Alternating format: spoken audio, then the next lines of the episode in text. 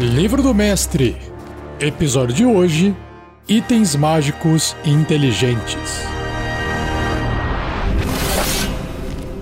Regras do DD 5E. Uma produção RPG Next.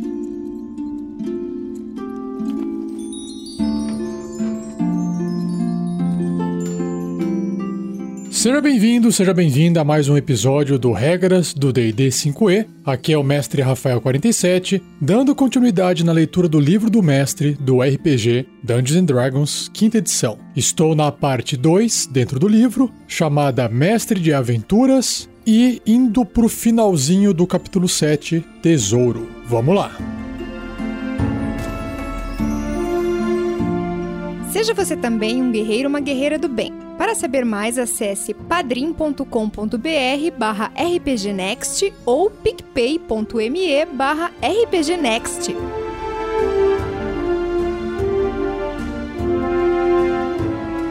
Itens mágicos inteligentes. Alguns itens mágicos possuem inteligência e personalidade. Olha só, Tal item pode estar possuído, assombrado pelo espírito do dono anterior ou autoconsciente graças a uma mágica usada para criá-lo. De qualquer forma, o item age como um personagem, possuindo sofismas de personalidade, ideais, vínculos e alguns defeitos. O item inteligente pode ser um aliado caridoso com seu portador ou um estorvo constante ao seu lado. A maioria dos itens inteligentes são armas, Outros tipos de itens podem manifestar inteligência, mas itens consumíveis como poções e pergaminhos nunca serão inteligentes. Senão seria uma chacina, né?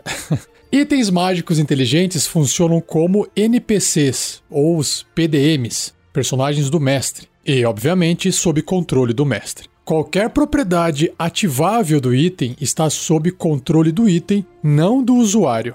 Enquanto o usuário mantiver um bom relacionamento com o item, ele poderá acessar essas propriedades normalmente. Caso o relacionamento fique tenso, o item pode suprimir suas propriedades ativáveis ou mesmo usá-las contra seu portador.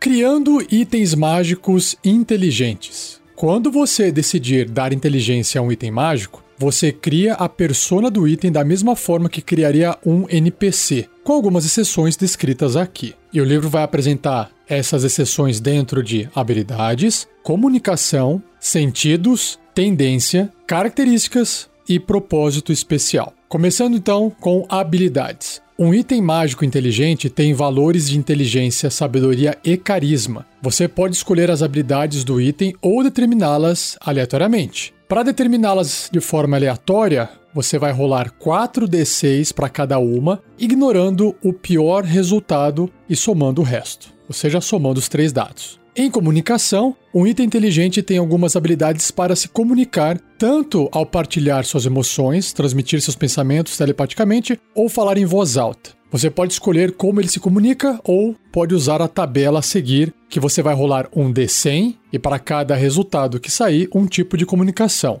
Então, se sair entre 1 a 60, o item se comunica ao transmitir emoções à criatura que está carregando ou empunhando. Então, 60% disso ser assim. De 61 a 90, 30%, o item pode falar, ler e compreender um ou mais idiomas. E se sair de 91 a 100, 10%, o item pode falar, ler e compreender um ou mais idiomas. Além disso, ele pode se comunicar telepaticamente com qualquer personagem que esteja carregando ou empunhando.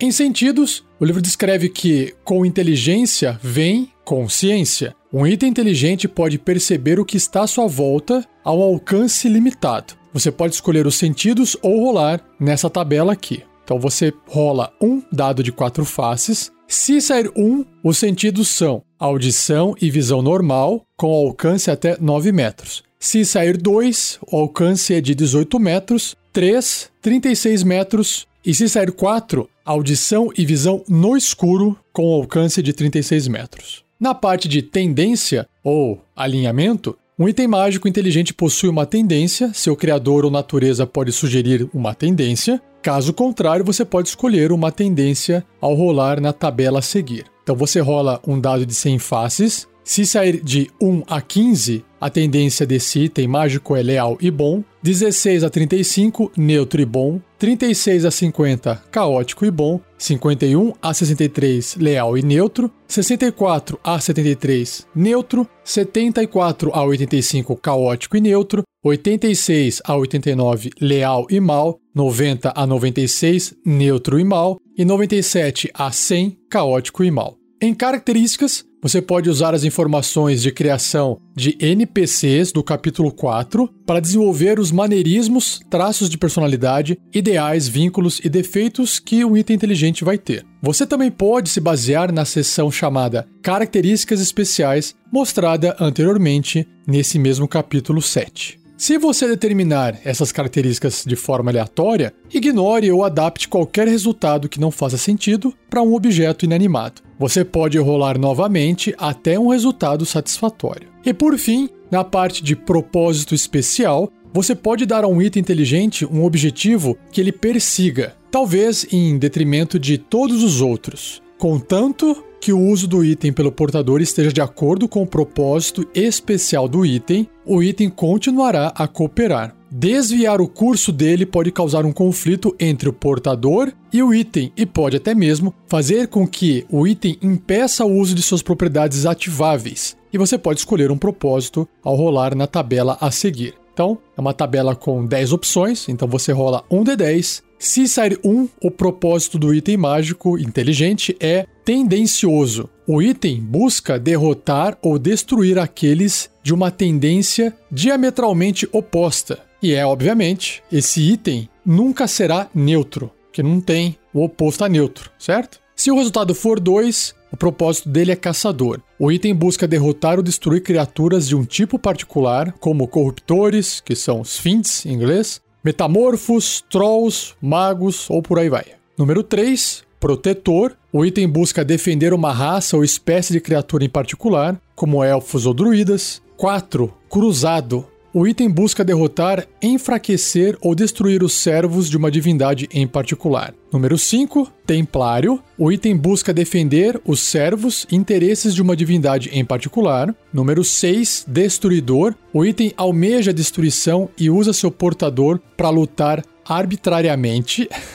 7. Busca de glória. O item busca renome como o maior item mágico do mundo, estabelecendo seu usuário como uma figura famosa ou notória. Número 8. Busca de conhecimento. O item almeja conhecimento ou está determinado a resolver um mistério, aprender um segredo ou desvendar uma profecia oculta. Número 9. Busca do destino. O item está convencido de que ele e seu portador têm papéis importantes em eventos futuros. E o último número, número 10. Busca do Criador. O item busca seu Criador e deseja compreender por que foi criado.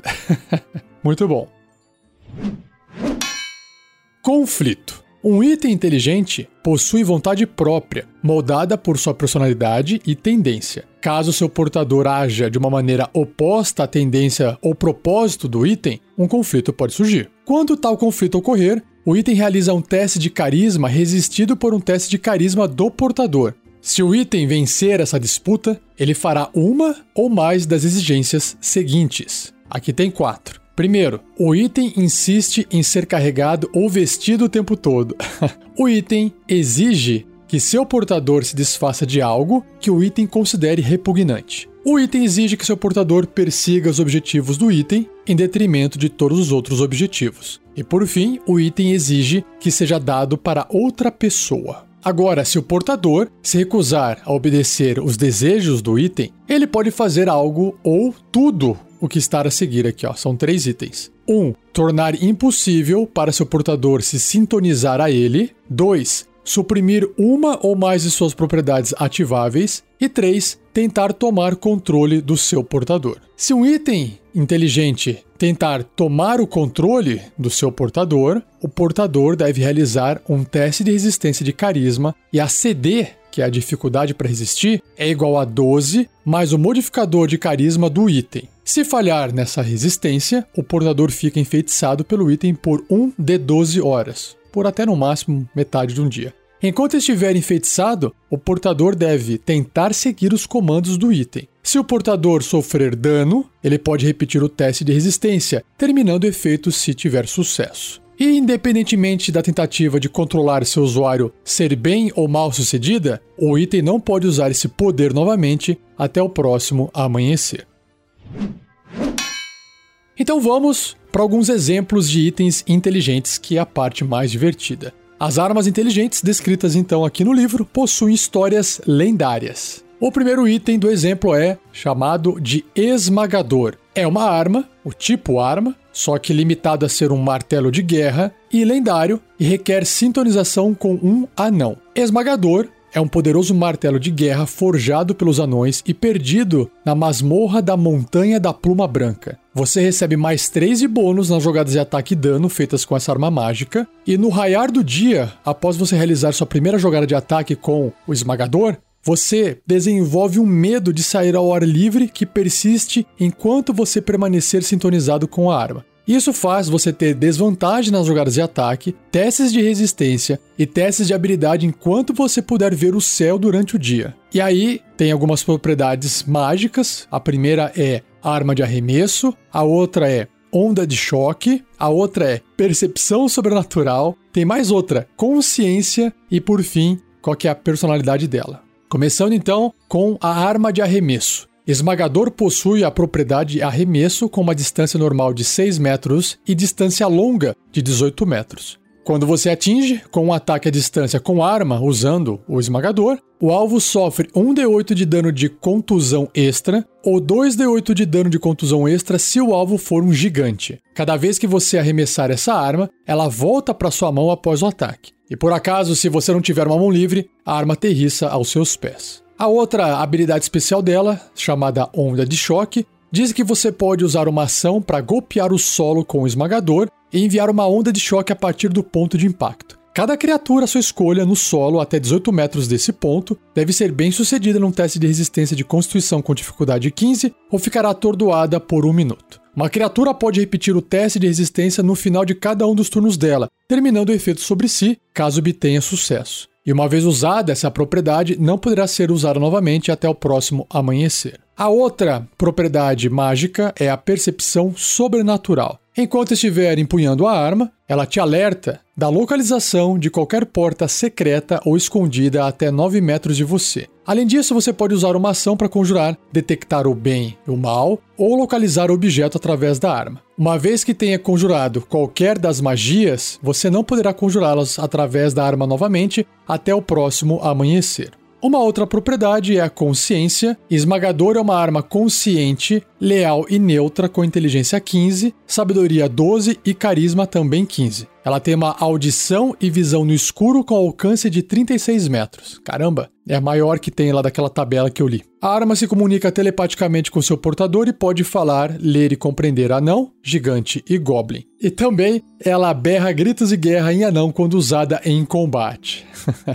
Por fim, a última propriedade é a personalidade. O propósito de Esmagador é dizimar gigantes e goblins. Ele também busca proteger os anões contra todos os seus inimigos. Um conflito surge se seu portador fracassar em destruir goblins e gigantes ou em proteger anões. Esmagador tem laços com o clã anão que o criou, chamado diversamente de Dankil ou Clã do Martelo Poderoso. Ele deseja ser devolvido ao clã ele faria qualquer coisa para proteger esses anões de mazelas. Por fim, o martelo também carrega uma vergonha secreta. Séculos atrás, um anão chamado Sitemir empunhou ele valentemente por um tempo. Porém, Sitemir foi transformado em um vampiro. Sua vontade era forte o suficiente para curvar Esmagador em seus propósitos malignos, chegando até matar membros do seu próprio clã.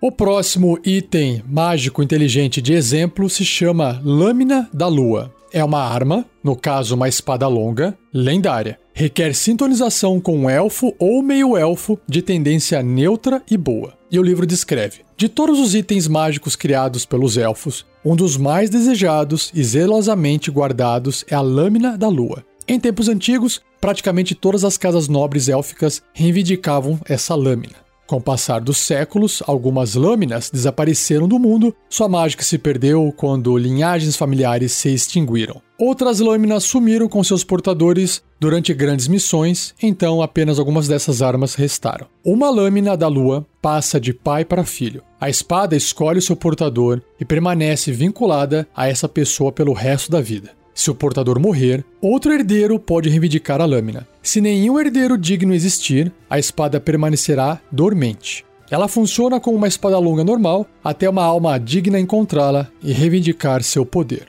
Uma lâmina da lua serve apenas um mestre por vez. O processo de sintonização requer um ritual especial na sala do trono, com o regente élfico ou em um templo dedicado aos deuses élficos. Uma lâmina da lua não servirá a ninguém que ela considere covarde, errático, corrupto ou que não concorde em preservar e proteger os elfos. Se a lâmina rejeitar você, você realiza testes de habilidade, jogadas de ataque e testes de resistência com desvantagem por 24 horas. Se a lâmina te aceitar, você se sintoniza com ela e uma nova runa aparece na lâmina. Você permanece sintonizado com a arma até morrer ou a arma ser destruída. Uma lâmina da lua tem uma runa em sua lâmina para cada mestre que ela serviu. Geralmente vai ter ali um D6 mais um. A primeira runa sempre concede mais um de bônus nas jogadas de ataque e dano feitas com essa arma. Cada runa, além da primeira, concede à lâmina da lua uma propriedade adicional, então ela vai ficando mais forte.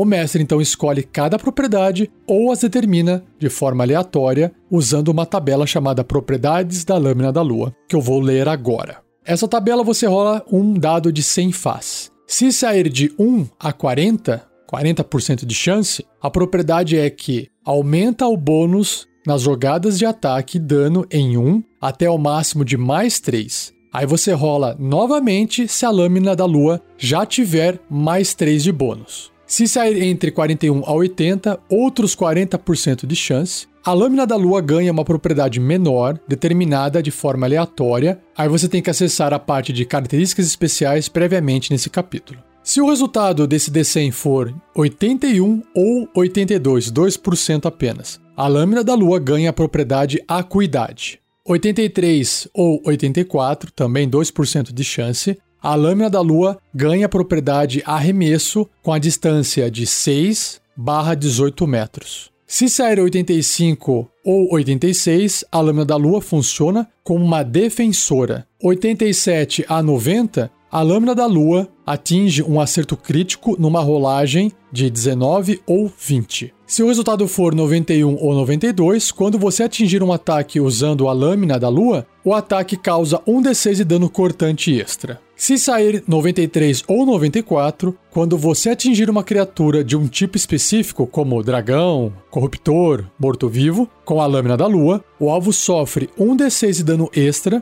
de um dos seguintes tipos: ácido, frio, fogo, elétrico ou trovejante. Se o resultado for 95 ou 96 no DC enrolado, você pode usar uma ação bônus para fazer a lâmina da lua liberar um clarão luminoso. Cada criatura que puder ver você estiver até 9 metros de você deve ser bem sucedida num teste de resistência de constituição com dificuldade 15 ou ficará cega por um minuto. Uma criatura pode repetir o teste de resistência em cada um dos turnos dela, terminando o efeito sobre si caso obtenha sucesso. Essa propriedade não pode ser usada novamente até você terminar um descanso curto enquanto está sintonizado com esta arma. Se o resultado for 97 ou 98, a lâmina da lua funciona como um anel de armazenar magia. Se sair 99, 1% de chance, você pode usar uma ação para convocar uma sombra élfica, considerando que você já não tenha uma servindo você. Essa sombra élfica aparece num espaço desocupado até 36 metros de você. Ela usa as estatísticas de uma sombra, que é uma criatura descrita no livro dos monstros, exceto por ser neutra, ser imune também a efeitos de expulsar mortos-vivos e não criar novas sombras. E você controla essa criatura, decidindo como ela age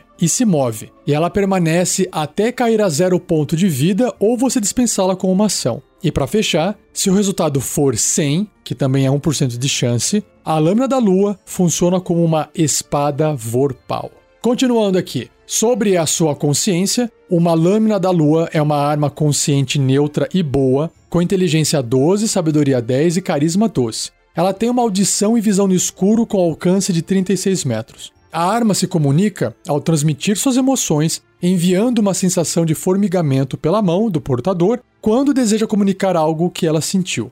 Ela pode se comunicar mais explicitamente através de visões e sonhos quando o portador está ou em transe ou dormindo. E para fechar, a lâmina da lua, o livro descreve a sua personalidade. Ela busca o avanço da raça élfica e dos ideais élficos. Coragem, lealdade, beleza, música e vida são todos parte desse propósito. A arma também é vinculada à linhagem familiar a qual ela era destinada a servir. Enquanto ela estiver vinculada com um dono que partilhe dos seus ideais, sua lealdade será absoluta. E se a lâmina da lua tiver um defeito, é o excesso de confiança. Uma vez que tenha decidido por um dono, ela acredita que apenas essa pessoa deveria empunhá-la, mesmo que esse dono não anseie pelos ideais élficos.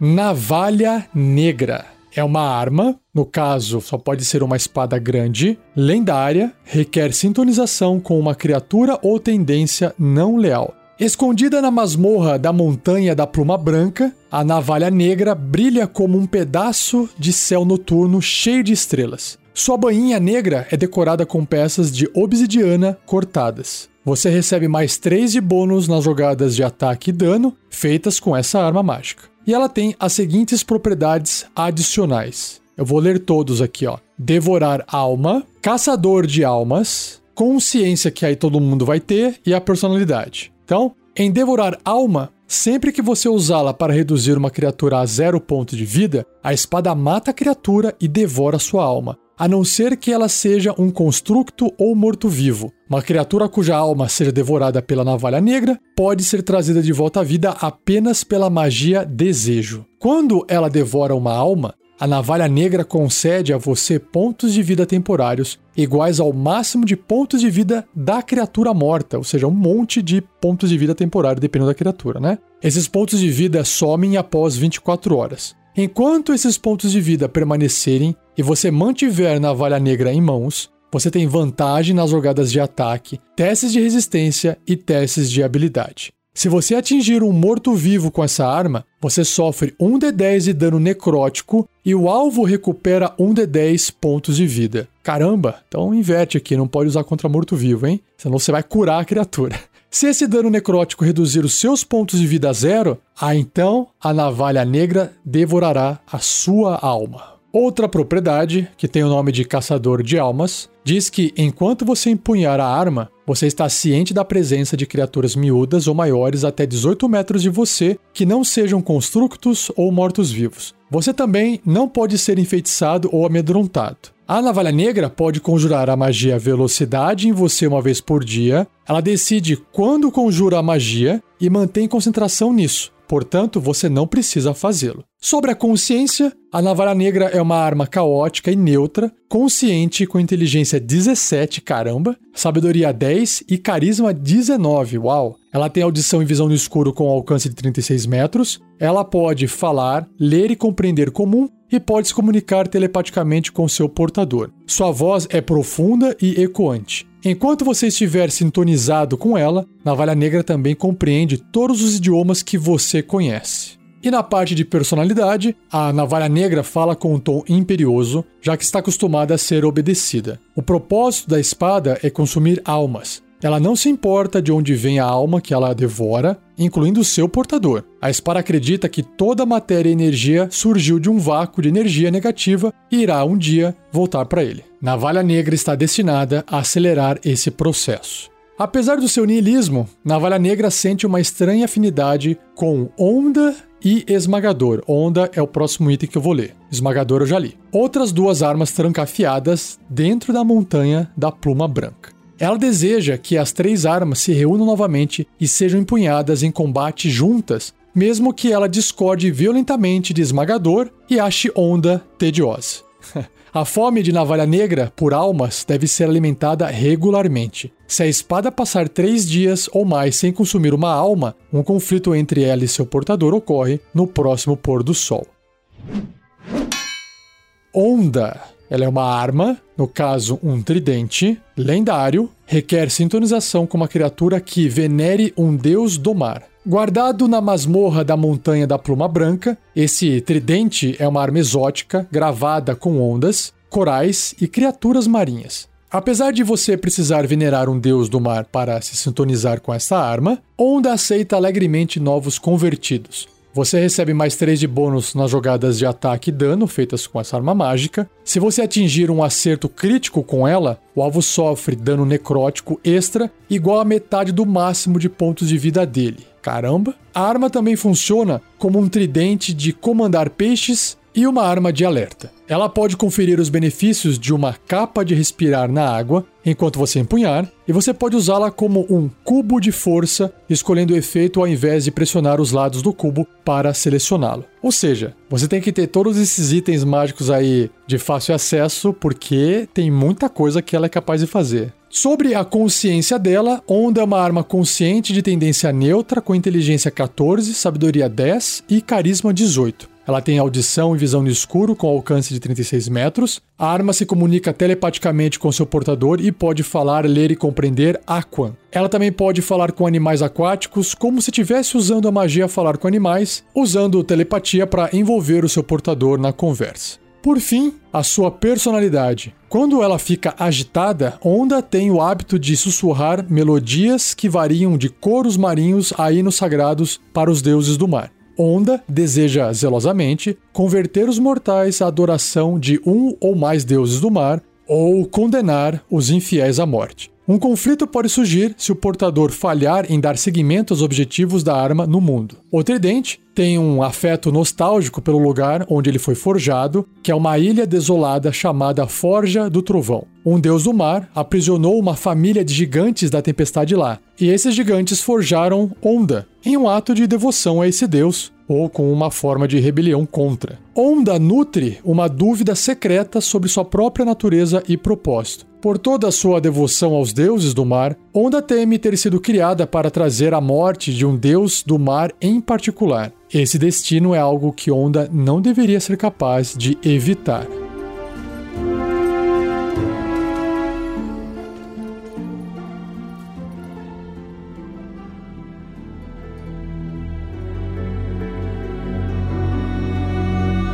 E assim eu encerro mais um episódio do Regras do D&D 5e. Espero que você tenha gostado e já sabe, né? Não esqueça de compartilhar. Agradeça ao editor Gleico Vieira Pereira e uma informaçãozinha que talvez você não saiba, eu criei um servidor dentro do Discord com foco em D&D, qualquer edição, não importa. Ele tem o nome de D&D BR. No futuro eu espero que ele se torne o maior servidor brasileiro sobre qualquer edição passada de D&D, presente e até futura. Lá tem todo tipo de canal para você compartilhar coisas, conversar, fazer jabá, discutir regras, encontrar mestres e jogadores. Então, a sua presença será bem-vinda. Se você quiser acessar, tem um link no post desse episódio e de todos os episódios mais recentes do Regras do D&D 5e. E não perca o próximo episódio, onde eu irei ler para você sobre os artefatos. Aí sim, hein? Não perca. Então é isso. Um muito obrigado, um abraço e até o próximo episódio.